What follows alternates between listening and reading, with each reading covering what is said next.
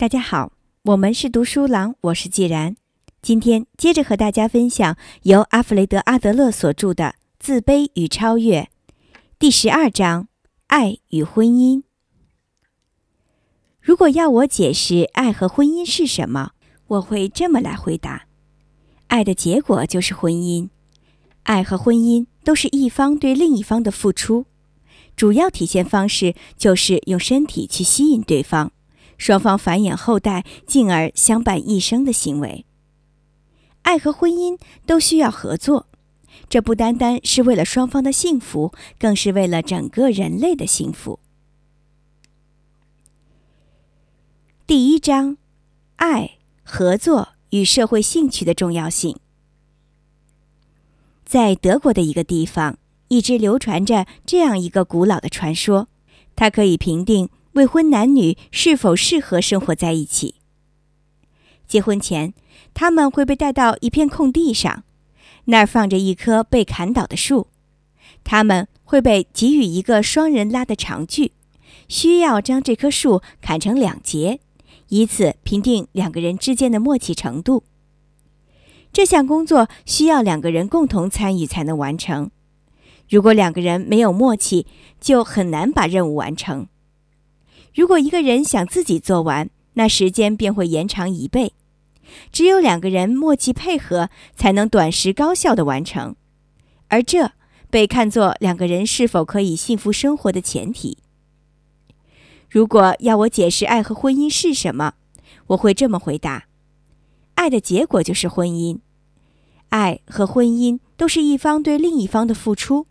主要体现方式就是用身体去吸引对方，双方繁衍后代，进而相伴一生。爱和婚姻都需要合作，这不单单是为了双方的幸福，更是为了整个人类的幸福。爱和婚姻是为了全人类的幸福而要完成的任务。为什么这么说呢？人类因为方方面面的限制和约束，不能永生，不能永存于地球上。人类能够一直延续的方法，便是繁衍后代。所以，男女身体的吸引和生育能力是人类不可或缺的因素。现在，社会对爱有着不同的定义，自然引出的问题也不同。已婚男女遇到的问题也是重重，而且他们还要受到父母的期待和关注。他们面对问题的方式和问题处理的方式，会对整个社会产生影响。这些问题想要解决，就必须要求我们保持客观公正的态度。我需要说明的是，我并非把爱和婚姻这个问题单独孤立起来分析。在分析这个问题时，我们必然受到很多的约束，而且也不可能单凭个人所想去解决。每个人处理问题都会受到环境的限制，所以我们解决问题时必然要考虑环境的因素。我们每个人的人生都受到了三大制约：第一，我们生活在地球上，就必须适应地球环境，在对地球的适应中生存；第二，我们与他人共同生活在同一个社会中，我们必须学会与他人相处；第三。人类有两种性别，男女关系的和谐发展是人类延续发展的基础和前提。所以，一个人如果可以将其人生意义定义为为他人和社会谋取利益，那他做任何事情都会先考虑他人。在考虑爱和婚姻这个问题时，他同样能够考虑到这是一个关乎整个人类的问题。他自己可能并没有意识到这个境界。但行为上却一直秉行这样的准则。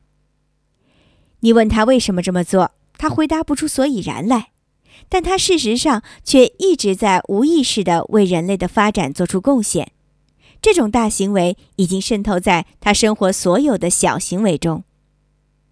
有很多人对于人类的幸福非常淡漠，他们从来不会考虑我可以为他人做点什么，我如何成为社会的有用之才。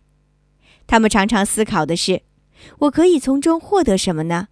我还能得到更多的关心吗？我是不是别人关注的焦点？一个持有这种人生态度的人，对爱和婚姻的态度也会如此。他会想：我怎样才能远离这个大麻烦呢？很多心理学家说，爱是人的一种本能，但事实并非如此。我们或许可以说，性行为是人的一种本能，但要知道，爱和婚姻并不仅仅为了满足利比多和性欲望。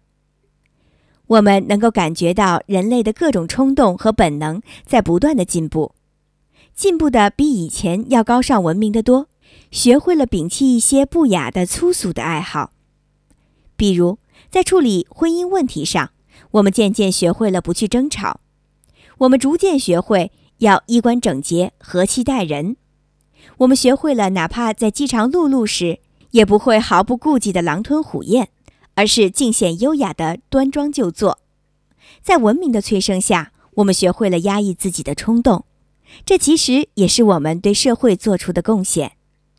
把这种认知思维应用到爱和婚姻的问题思考上，我们会发现，爱和婚姻这个问题牵涉的是大众的利益，而非单单自己。如果在婚姻中只考虑一个方面，是完全不能彻底解决问题的。我们需要综合考虑整体的利益，不管是做出让步、妥协还是协商，不管我们最终选择了什么样的解决方法，我们一定会考虑到这个因素。地球上的人类由男女两种性别组成，并且为了更好的生存，他们必须合作。只要我们将这一因素考虑在内，那么得出的决策将经得住所有的考验。